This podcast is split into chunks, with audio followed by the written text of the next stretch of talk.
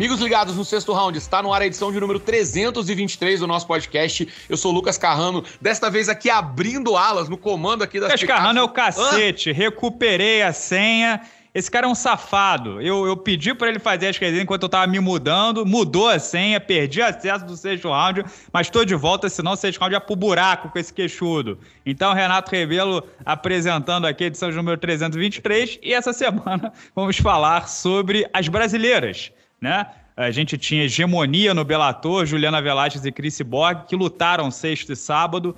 E na, as duas maiores vencedoras da história do UFC são Jéssica Batistaca e Amanda Nunes. Ah, a Jéssica também lutou no sábado e iremos repercutir essas. A, a, a, mulherada brasileira no MMA. Tem também a Marina chegando, Mackenzie Dern, entre outras. Time desfalcado hoje. Como é, o André tá, tá cobrindo surf agora, o Carrano. Eu não entendo agora, virou surfista. Mas é, não pode, pode estar aqui conosco. E Lucas Carrano, um grande abraço para você né? Tentou meter, levar o, o, sexto round na mão leve, porém me ajudou aí no período em que eu estava ocupado. Trabalhou pra caramba nos últimos dias, né, Tadinho? Pois é, Renato, amigos do sexto round, um abraço para todo mundo. O, o André, como você falou, provavelmente vai aparecer aí no podcast Sexta Bateria, né? Falando sobre surf, essas coisas em breve, vai abandonar. É, não quer mais saber, né? Agora tá não. um esporte mais nobre, né? Em que paga melhor e trabalha menos, né? Porque é o André, o foco é sempre o menor. É o Jaiminho carteiro, né? É a lei do menor esforço na veia. E, pô, cara, eu fiquei surpreso de você ter aparecido aqui. Tava gravando até sozinho, imaginei que você fosse é, entrar nessa, nessa chamada aqui de gravação, porque eu tinha um acordo, um combinado com o pessoal da Vivo para não instalar a internet na sua casa. É, essa, essa ideia, essa coisa de que você não teve. É, pô, fiquei surpreso você conseguir fazer o Belator no final de semana, porque meu essa plano era. Maravilhosa, resolveram todos os problemas e as lives, ó, Olha, vamos, teremos não só as li a, live do mem a live dos membros e a live pré-evento, teremos uma nova live semanal no sexto round, porque agora eu tenho internet boa e funcionando, Carrano. Acredite se quiser. Aí, aí sim fomos surpreendidos novamente, né? Você é obrigado a citar o velho Lobo Zagalo aqui, mas é isso, né, cara? Final de semana é, com as mulheres em absoluto destaque, né? Acho que. E não só mulheres, mulheres brasileiras em, em grande destaque nos eventos que aconteceram. E, Três main events, né, Carrano? Do Bellator Três cards, três main events. Main event sábado e main event do UFC também. Nada mais justo do que ser o main event do nosso podcast aqui também. Exatamente. Do you want to be a fighter? That is my question. Bom, Carlano, vamos começar pelo início. Na sexta-feira tivemos Ju Velasquez e Liz Carmouche. Liz Carmouche, conhecida do público do UFC, né? Foi a primeira mulher a pisar, é, a entrar para lutar no UFC. Ela fez aquela luta com a Ronda Rousey. E assim, o currículo da Liz Carmouche é bizarro, né? Ela sempre batia na trave, mas ela já venceu a Valentina Shevchenko, inclusive é a única derrota da Valentina Shevchenko, antes do UFC, claro. Já venceu, agora é a campeã do Bellator já venceu quem mais? Já venceu uma, uma pá de menina popular. Já venceu a Jéssica Batistaca, Lauren Murphy, Jennifer Maia, Caitlin Chukagan. É, só top do UFC, né? Uhum. É, a, a Liz Carmouche, ela tem a habilidade de transformar o ritmo e o volume de o, o, o, gás dela numa arma, né? Como ela não cansa, ela consegue fazer 20 rounds se for preciso, ela sempre aperta as adversárias e as adversárias vão minguando. Só que ela tava levando um atraso tremendo da Juliana Velasquez, né? Judoca brasileira, representa a Tino Nogueira do Rio de Janeiro. Tava 3 rounds a 0 de Velasquez, o quarto round tava na mão da Ju Velasquez também, até aquele final. E aí vem a grande treta, né? O Mike Beltran, ex-fuzileiro naval.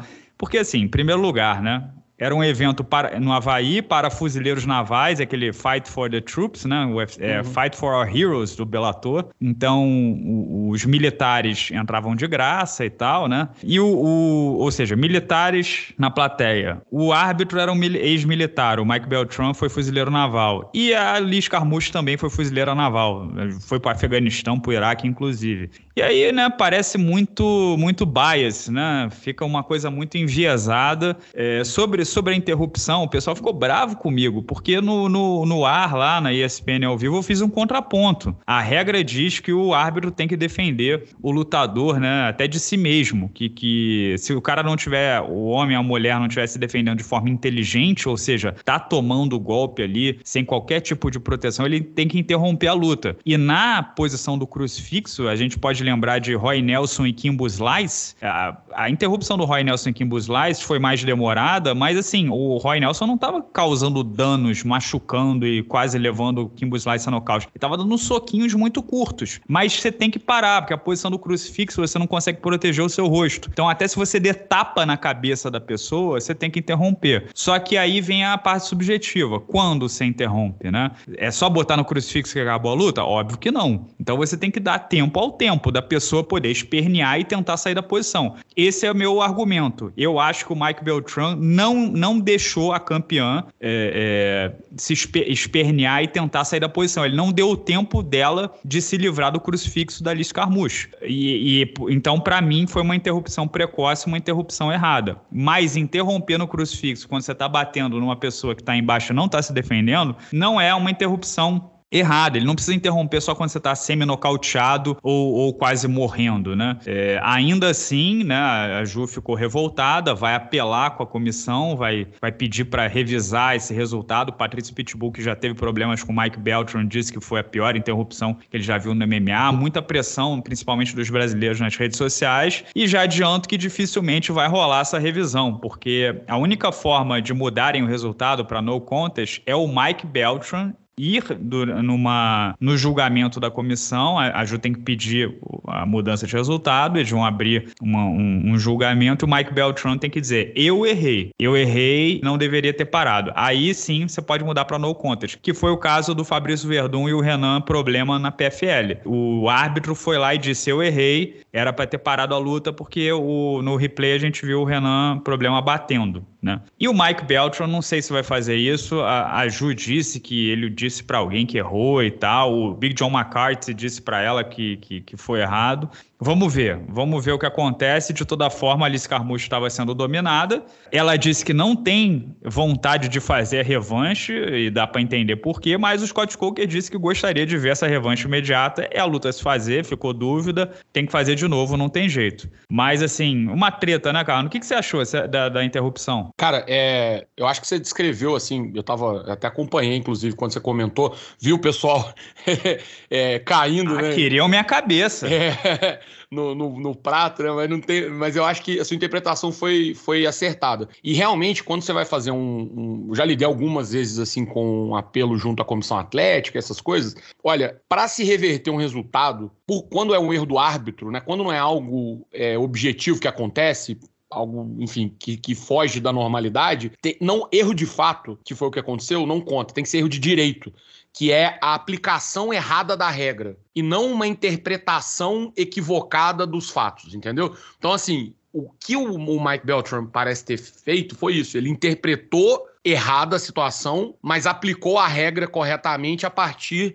de uma interpretação equivocada. Isso não é passível de mudança. É muito difícil. Pode ser que sim, porque no final das contas você acaba caindo é, é, na decisão da, da comissão, mas é, é, muito difícil. Na maioria das vezes, vai se é, reverter o resultado mais facilmente quando há uma aplicação errada da regra. Por exemplo, um árbitro interrompe uma luta em que houve uma joelhada ilegal, mas o atleta não estava com três apoios. Ele achou que estava, o cara não estava, e aí ele, uma, ele, ele aplicou a regra de forma equivocada. É, e aí você muda o resultado, porque essa regra não deveria ter sido aplicada. Mas nesse caso, ele interpretou errado os fatos, né? A regra ali realmente, ela estava numa posição que ela não estava se defendendo e poderia. Eu concordo com você plenamente, acho que ele poderia ter dado mais tempo até. E aí entra uma parte da luta. É, eu sempre me interessei muito assim nesses assuntos de é, regulamentação, enfim, todos esses. E eu sempre conversava muito com o Mark Goddard sobre essas coisas. E ele falava que uma das coisas que eles faziam, ele falou: olha, o árbitro ele não é é, a gente, obviamente, tenta ser neutro e tudo, mas a gente não é impessoal ali dentro. É, eu tô vendo uma luta inteira, como foi ali, unilateral. A Ju Velasquez, pô, dominando o combate inteiro. A partir do momento que ela tá na posição que é um pouco difícil, o mínimo de leniência com ela você tem que ter. Porque você não pode apagar os outros quatro rounds. É difícil, sabe? Ah, não, mas a regra vai ser aplicada naquele momento, naquele recorte e tal.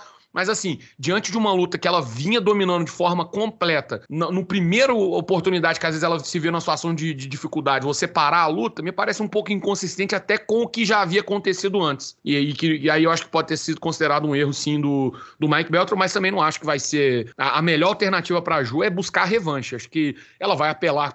Acho que é mas é uma questão protocolar, dificilmente vai conseguir mas o, o, caminho correto seria fazer uma revanche. Acho que é justo. A Alice Carmucho está dizendo que não quer nem nada, mas assim, eventualmente, se chegarem é, com a proposta, ela vai ser obrigada a, a, aceitar também essa revanche. É, e a Alice Carmucho é o último grande ponto aí de resistência na categoria, até 57 quilos para Ju Velasquez. Ali Malay McFarlane, ex-campeã, que a Ju bateu, perdeu, né? né? É, perdeu para uma, uma menina que tava. É, é... Que botaram para ela bater. Exatamente, que tinha cinco derrotas nas últimas sete lutas sparring da Chris Borg, que tinha uma luta e uma derrota. Agora, pô, já é estranho, né? Número 2 do ranking, ex-campeã, pegar uma menina é, com esse retrospecto em sua casa no Havaí e perder. Então, é, Ela é. treina com a, com a Liz Carmucci, né? As duas treinam com o é, Manolo é, lá na, na 10th Planet em San Diego. Pois é. E aí, assim, a, a outra menina muito dura da categoria é a Denise Kierros, que a Ju, Juvelache já bateu, então ela já venceu a número 2 e a número 3. A Kana Watanabe foi tratorizada pela Liz Carmucci, não deu nem em jogo. E assim, não tem mais... Tem a Vanessa Porto, que tá um pouco mais atrás, que é, é, é uma menina também a brasileira, veterana. Já perdeu pra é, Liz Carmucci também, né, eu acho. Já perdeu para Escarmucho, e a Diana Avsaragova, russa. Mas, assim, da, da, da galera ali, a Juvelat já ganhou da maioria, tem agora a Liz Carmucho, se ela vence a Liz Carmucho na revanche, a categoria tá praticamente limpa, pelo menos da, da, das adversárias mais difíceis. Ou seja, a gente pode, considerando que a Liz Carmucho tem 38 anos, a gente pode ter um domínio completo da, da Ju aí, já no curto, médio prazo. E aí, Carrano, no sábado tivemos Chris Borg contra Arlene Blanco, que é a número um do ranking, tá? Foi uma luta muito legal, muito interessante, cheio. A, a Cris correu alguns riscos, porque a Lene Blanco era uma pugilista profissional, foi campeã do mundo, tem as duas mãos muito duras, e a Cris trocou com ela de forma franca. Sim, a Arlene Blanco, ela entrou num clube seleto de mulheres que fizeram cinco rounds com a Chris Borg é, e chegaram ao gongo final, né? Chegaram na, na decisão. Foi só a Holly Holm e a Arlene Blanco. Com tudo isso dito, a Cris correu algum perigo. A Arlene Blanco aguentou 25 minutos foi 5 a 0 Não, na verdade foi 4 a 0 porque o primeiro round a Cris teve um ponto deduzido. Isso. A Cris quase perdeu essa luta, porque ela deu uma ajoelhada ilegal. Só que a Arlene Blanco é sujeito mulher, né? É, é. é tipo, tem, tem caráter. Dava para continuar a luta, ela continuou. Se a Arlene Blanco fala, tivesse falado que não dava para continuar a luta, como a gente viu o Diego Sanches contra o Michel Pereira, o próprio Aljamain Sterling contra o Piotr Jan, a Cris teria perdido porque o golpe foi ilegal e foi intencional. Mas a Arlene Benko continuou, é, a surra era para quatro, ela levou sozinha, terminou desfigurada e irreconhecível até para a própria mãe, mas, assim como Holly Holm, aturou Cris até o fim, 5 a 0 para a brasileira. E, e, digo mais, não tem luta, não tem uma, não tem adversária mais resistente, mais perigosa no Bellator que a Arlene Blanco. O resto, é, é, já, a Cris já limpou essa divisão. A Cat Zingano, que seria, a Leslie Smith, que é outra também, já perdeu. A Cat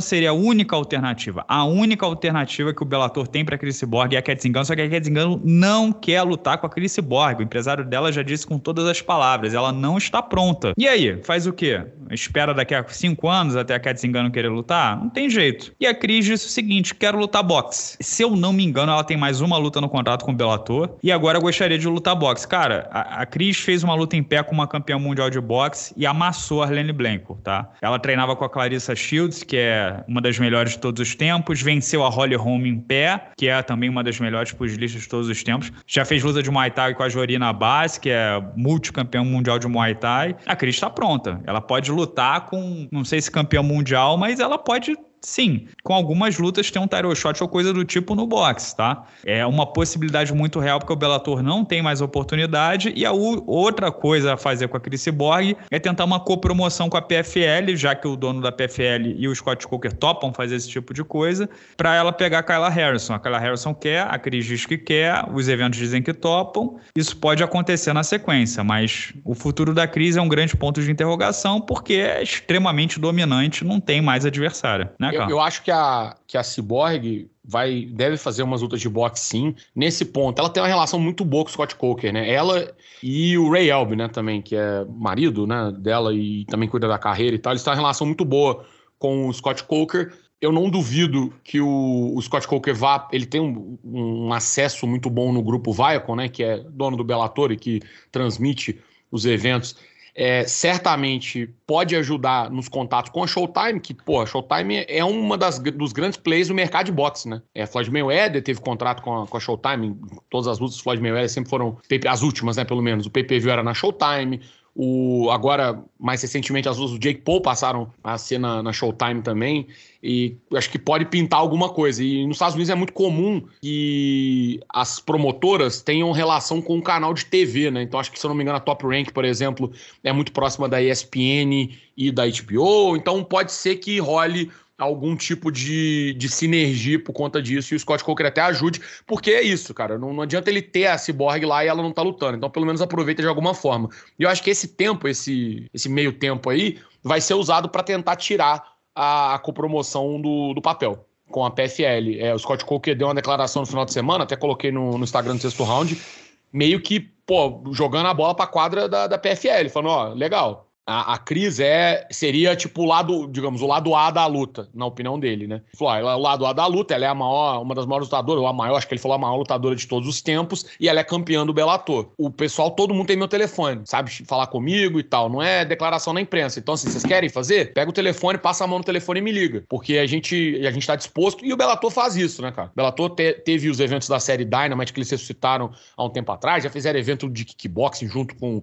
Eles não têm é, é, aquele perfil mais restritivo tipo o Dana White tem com o UFC, que, pô, é muito mais engessado e limitado em termos de coisas que, que pode ser feito. Então, acho que é, a Cris deve realmente acabar se aventurando aí, seja no boxe, ou ela fez luta de Muay Thai, você citou também, tal, pode ser um caminho, trocação, evento só de trocação, mas até lá é, é para tentar tirar essa luta da, com a Kyla Harrison do papel, que seria, acho que o, o, grande, como ela com a Amanda de novo, acho que é improvável, até porque ela teria de voltar pro UFC pra isso e não vai rolar, é o último grande desafio da carreira da Cris no MMA, sabe? É essa luta contra a Kyla Harrison. É, isso seria histórico, seria o maior desafio da carreira da própria Kyla Harrison, né? É, sem dúvida é uma coisa que. E o Scott Coker topa fazer esse tipo de coisa, né? Ele manda os caras pro Rising, ele, ele, como na posição de segundo lugar, ele tenta ser criativo, faz os GPs. Precisa, né, Carrano? Porque correr atrás do líder é difícil e você não pode, né? Não, não é fogo com fogo, porque os caras, o UFC tá muito na frente. É, tem uma, uma frase que eu, que eu, que eu escutei uma vez assim, que eu, é, tirando a questão de copyright direitos autorais, né? É, a fórmula da Coca-Cola não é secreta porra nenhuma, né? Tem um monte de gente que sabe fazer Coca-Cola. É, por que que, além, esquece copyright, direito autoral, por que que ninguém faz Coca-Cola? Porque se você vai comprar Coca-Cola, eu não vou comprar Coca-Cola do Zé, eu vou comprar Coca-Cola, entendeu? Então, assim, se ele fizer a mesma coisa que o UFC tá fazendo, exatamente igual, fizer tipo um UFC 2, as pessoas vão continuar vendo o UFC, não vão assistir ele. Ele é o segundo lugar, né? Então, ele tem que buscar realmente coisas, formas de se destacar, de, de e, é, é isso, é por aí mesmo. É, é claro, Vai ter coisa que vai dar certo, vai ter coisa que, pô, vai ser furada, mas ele tem essa, essa mentalidade que eu acho correta na posição de quem tá perseguindo um líder muito hegemônico e dominante. É verdade. E aí, no, no sábado, a gente teve também, Carrano, no UFC, a Jéssica Batistaca, que, assim, teve uma atuação bizarra com, contra a Amanda Lemos, né? A Amanda Lemos é, é uma menina que a gente esperava que pudesse chegar, disputar cinturão. E a Jéssica Batistaca, voltando, né, pro, pro peso palha, mostrou que sobra, né?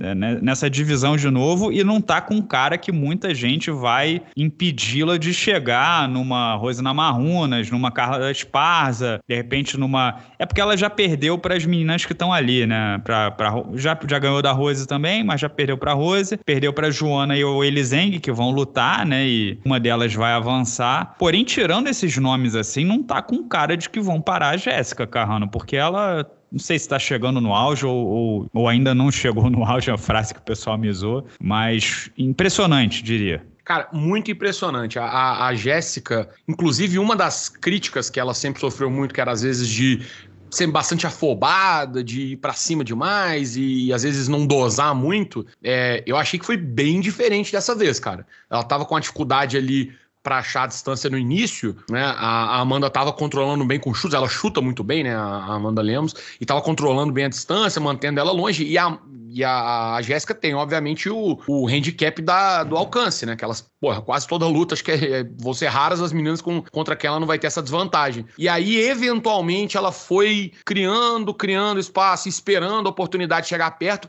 Cara, na primeira bobeada que a Amanda deu, que ela tentou entrar com, se um, direto, um direto ou um cruzado, a, a Jéssica já pendulou, grampeou, levou pra grade e já foi com aquele katagatame em pé encaixado assim, coisa de segundo, sabe? É, é, achei uma, uma atuação até diferente, corrigindo, digamos assim, uma, alguns pontos que a gente via muita gente criticar a, a Jéssica Batistaca por isso. Eu fiquei muito impressionado é, com essa atuação dela e com a forma como ela venceu. E acho também que vai é, o pessoal também me, me, zoou bastante, falando, pô, tá falando que ela vai disputar o cinturão e tudo. Não necessariamente que ela vai disputar agora. Até acho que não seria um crime é, capital se ela fizesse, não. Mas assim, considerando que ela está voltando para a categoria e ganhou da décima colocada, eu acho que ela não vai ficar ali no 10, não, entendeu? Ela vai acabar já se misturando no bolo da parte de cima. Até porque é a número um da categoria peso mosca também, né? Deve ser ranqueada nas duas categorias. O que é raro, né? Pessoas uhum. ranqueadas em duas categorias, em muito menos no top 10, né? Na próxima rodada, o que, que você acha pra, pra Jéssica? Tem Mackenzie Dern, tem. A Mariana Rodrigues é sacanagem, né? Porque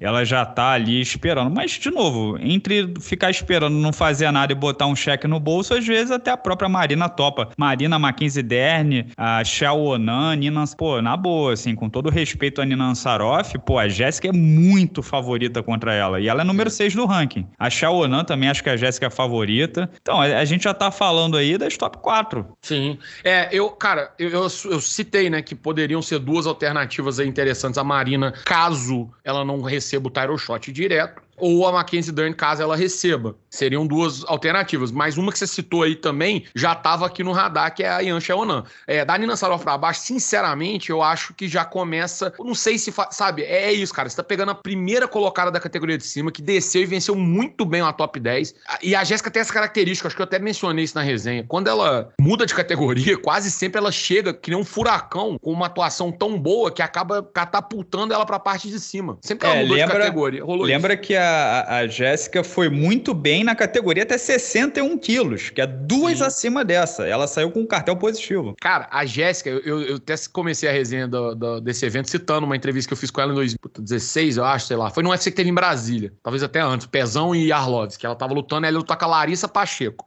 As duas lutaram de 61 quilos. A Larissa Pacheco lutou com a Kyla Harrison, né? De peso leve. Duas categorias para cima. A Jéssica lutou ontem de peso palha, duas categorias para baixo. Já elas estão quatro divisões de diferença. E a, a, a Jéssica ganhou dela, né? Finalização. Foi a estreia da Larissa no UFC. Exatamente. A Jéssica agora é a maior vitoriosa da história do UFC, é, com 14 vitórias, né? Empatando com a Amanda Nunes. É. E empatou com ela em número de nocaute e finalização também, a segunda maior da história. Olha só, que, que coisa, né? A Jéssica tem só 30 anos. É o mesmo caso do Chad, que tem 32 anos. Já é o recordista de finalizações. Se ele lutar, de repente, até os 38, pô, olha quanto, quantos corpos de vantagem ele pode botar aí no quesito, né? E a Jéssica pode fazer a mesma coisa. Imagina se ela lutar até, o, até os 38, ela tem frequência alta, pode ser assim uma. Já entrar no Hall da Fama, né? Ex-campeã. Já tá no Hall da Fama, né? Ex-campeã e recordista. Se vai ser campeã do mundo de novo, não sei, mas é muito impressionante o que a Jéssica tem feito. E com tudo isso, Carrão, se a gente olhar de cima, pega um drone e olha de cima, você tem Jéssica e Amanda Nunes, as maiores vitoriosas da história do UFC, tá? As duas vestiram cinturões, a Amanda segue vestindo um deles. Você tem no Bellator a Chris Borg, não tem mais com quem lutar, não tem adversária, já estamos falando em boxe com promoção.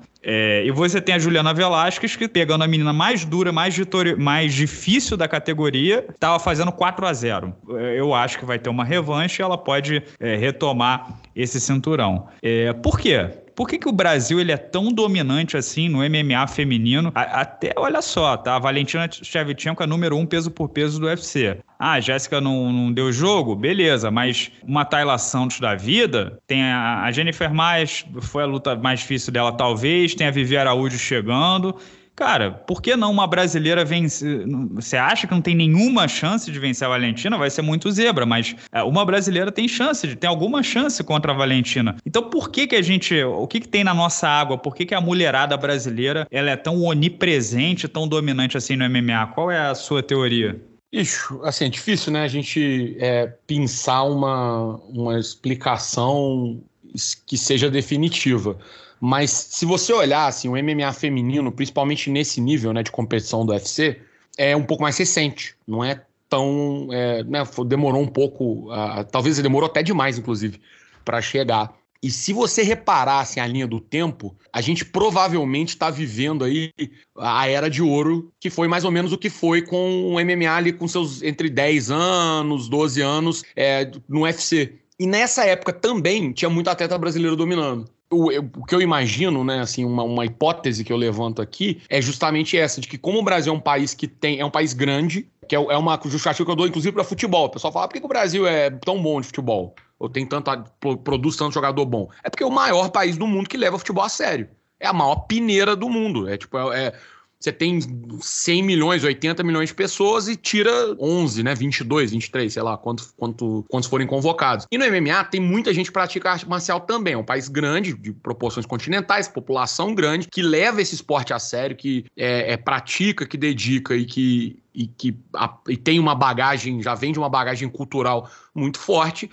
E nesse estágio em que muitos acertos e ajustes ainda estão fazendo, essa, essa bagagem acaba dando um gás a mais e você sai na frente, sabe? É, eu imagino que, eventualmente, assim como aconteceu no MMA masculino também, é, esse gap vai, vai diminuir, obviamente. É, a tendência é que mais. A gente já está vendo atletas de, outros, de outras regiões aparecendo e brilhando. Você tem esses talentos né, individuais, mas à medida que forem se criando mais bolsões de talento, forem desenvolvendo, isso vai. Mas por enquanto eu ainda acho que faz muita diferença isso. O ambiente, o espaço, história que tem, que dá uma, uma vantagem nesse período ainda de, de, de desenvolvimento. A MMA feminina ainda tem uma. Se você olhar em termos de, de margem é, para crescimento do, da categoria como um todo, ainda tem um pouco mais do que algumas outras divisões. Então esse, esse gap está sendo preenchido pela bagagem das meninas, que está fazendo muita diferença, né, cara? Como você falou, é inegável. Você vai em qualquer evento, não precisa ser nem UFC Bellator só, não. Vai na PFL cheio de menina. A Larissa Pacheco é a maior adversária da, da Carla Harrison. A única lá. que faz frente, né? A única. No, no One, sabe? Todo lugar que você for olhar nas categorias, os campeonatos mundiais de MMA amadoras, meninas do Brasil estão ganhando e representando ah, outros Amanda países. Ribas foi campeã. É, é, cara, é assim, é, é, é, invariável. Você sempre vai ver é, uma, um, alguma brasileira ou lá em cima, ou um grupo grande é, de atletas brasileiras. A gente é, tá, tá rapidamente virando o país do MMA feminino. Eu vou falar uma coisa aqui, eu me corrijo, eu não sei se, se eu estou completamente maluco, mas você acha que o fato de aqui no Brasil ser muito comum as mulheres treinarem com os homens, isso gera alguma coisa e de repente no exterior há um pudor maior, há uma divisão de mulher com mulher, homem com homem, e aqui, a, cara, a Chris Borg nos tempos de chutebox saía na pancada Sim. com os homens normalmente, de, na época de, de, de, chuta, de tiro de meta e tudo, né? Mulher, a, a, a, o, o Minotouro disse, né, na, na, quando ele participou da transmissão do Bellator na ESPN, que a Juvelasco treina com os homens lá. Né? A, Gem, a Jennifer Maia não tenho certeza absoluta, mas eu acho que também é a mesma coisa. É, e nos Estados Unidos, é, porque assim, você vai treinar na American Top Team, é uma, uma, mulher lá, ela vai treinar com outras mulheres, porque tem muita mulher, né, para treinar lá. Então, nas grandes academias, é, acaba que as mulheres treinam só com mulheres, né? E no Brasil não, é, não tem tanto isso, é com quem dá. Acho Cara, pode ser um fator. Eu, eu acho que eu não descarto, não. Eu ia até citar uma que eu sei que é estrangeira que faz isso, é a Alice Carmouche. Ela treinou muito tempo com o pessoal da academia, assim, com os caras, né, da academia dela, mas é, é uma exceção, ela não é a regra, de fato, você tem razão. Eu acho que entra, um, pode entrar um pouco sim nessa. Por exemplo, o caso da Cyborg é inegável. Ela, ela não teria nem parceira para treinar se ela não treinasse com os, os atletas masculinos da chutebox. Então, assim, era uma pessoa que fatalmente não teria uma carreira se fosse apenas treinar com outras mulheres. É que é muito pioneira, né? A Cris começou Sim. a lutar em 2004, 2005. É o que você falou, é, ela é da época do tiro de meta, do pisão, do, né? não, não, não era, não, não é nem assim sombra, pô, não se sonhava em ter um grande evento de MMA que tivesse lutas femininas. E, e no caso dela, acho que é mais, mais sintomático ainda, mas mesmo hoje, né? Você falou, a própria a, a PRVT né, da, da Jéssica tem uma equipe feminina, né? Eles têm uma ala feminina ali, é, se eu não me engano, é PRVT Girls, né? E tem muita. Mas ainda assim, treinam muito também, não tem muito essa. Então, acho que qualquer atleta dessas que você for olhar, de fato, é, não, não dá para descartar uma potencial influência desse fator, não, viu? É, interessante. Seguimos aí na batida, guardando os próximos passos da, tanto da Ju, quanto da Batistaca, quanto da Cris Borg, a mulherada que, que, que leva o Brasil aí, o nome do Brasil, leva a nossa bandeira ao topo do MMA. He's like a, he's like a little cholo gangster from the hood, but at the same time But at the same time, he coaches kids jiu-jitsu on a Sunday morning and goes on bike rides with the elderly. He makes gun signs with the right hand and animal balloons with the left hand. Meu querido Carrano, um grande abraço para você essa semana. Ainda estamos eh, tentando retornar aqui à rotina, né? O cenário já está instalado, já tenho internet, então vamos começar a produzir como produzíamos antes, até de forma melhor, né? Que eu tenho mais espaço, internet melhor. Seis Round terá um, uma novidade aí num, num, futuro próximo. Mas um grande abraço para você e quero saber se duas novidades, né? Porque a gente vai vender as camisas daqui a pouquinho e também teremos um quadro novo semanal. Mas quero saber se você tem o abraço da cobrinha. Tem sim. aliás, o abraço da cobrinha é para você, né? Que teria que fazer o evento, o, a resenha do evento no sábado, foi para um casamento, encheu a lata. Às 5 horas da manhã e soltou a resenha quase na noite de domingo, né? Pô, então, olha, acontece o seguinte, fui nesse casamento, né? Era pô, um amigo meu de infância casando e tal. Aí bebemos algumas lá. É, voltei, fiz o post ainda do, do. Quando voltei da. assistir a luta, mas, pô, não ia gravar bêbado, né? Não tenho esse. É, aí é muito até para mim. Até, até a minha habitual falta de profissionalismo tem um limite. E aí o pessoal tinha, como acabou cedo lá, o pessoal tinha vindo pra cá pra, pra, pra continuar, fazer uma after. E aí a gente tava bebendo. Aí deu tipo, pô, uma hora da manhã, sei lá, quando pouco, pouco depois acabou o evento. Eu virei as costas, entrei pra dentro do quarto e fui dormir. E aí a Raíssa foi depois no outro dia, né? Minha esposa veio zoar e falou assim: pô, achei que você tinha bodado e tal, você tava era sendo responsável, porque você tinha de dormir, acordar para poder fazer a resenha. Aí, irmão, escrever roteiro de ressaca, você sabe, né? Foi, foi assim. Mas enfim, saiu, isso é importante. É, fica um, um meio abraço da cobrinha para mim. E eu não vou mandar abraço da cobrinha, Renato, oficial, real oficial, para o Mike Beltran, como foi pedido muito, que a gente já falou até sobre esse assunto. O abraço da cobrinha vai pro querido Dean Barry. Essa, essa fera braba fez a luta que abriu o card do UFC do último final de semana. Ele enfrentou o Mike Jackson, que, pô, tinha quatro anos que não lutava e tinha uma derrota e um no contest na sua carreira. O cara nunca tinha ganhado. Mike Jackson, Carrano, é aquele do thriller, do Beat It, o cantor? É, que, é o do Neverland, né? Que fez aquela. É o que jogou, quase jogou a criança da sacada. Que, que isso, cara, pelo amor de Deus. ele. Mas não, as outras coisas eu não vou falar porque não tem nada provado. O, o Mike Jackson, tipo, nunca tinha a uma luta na vida, tinha quatro anos que não lutava, ninguém nem lembrava que esse cara tava no UFC. E o Dean Barry conseguiu perder para ele por desqualificação, porque deu uma bica no saco do cara. Então, assim, bicho, parabéns, porque é, é um nível de. Pô, não dá, irmão. Não dá. É, é simplesmente eu fiquei assim, absurdado. O cara pegou uma luta que era só pra, ver se acabava com esse contrato do Mac Jackson dispensar ele e vai conseguiu perder com um chute rodado e agora o Mike Jackson tem o belíssimo cartel de uma vitória, uma derrota e uma luta sem resultado. É, no Bellator teve o rapaz também contra o Weber Almeida, Pô, feião né? também. É complicado, né? O Weber Almeida que é treina lá com o Lyoto Machida. Pô, é, assim, de novo, eu falei isso na transmissão da ESPN, eu, eu não gosto de julgar porque não sou eu que tô levando o golpe, né? Não, não sou eu que tô recebendo a dor, não fui eu que recebi o chute.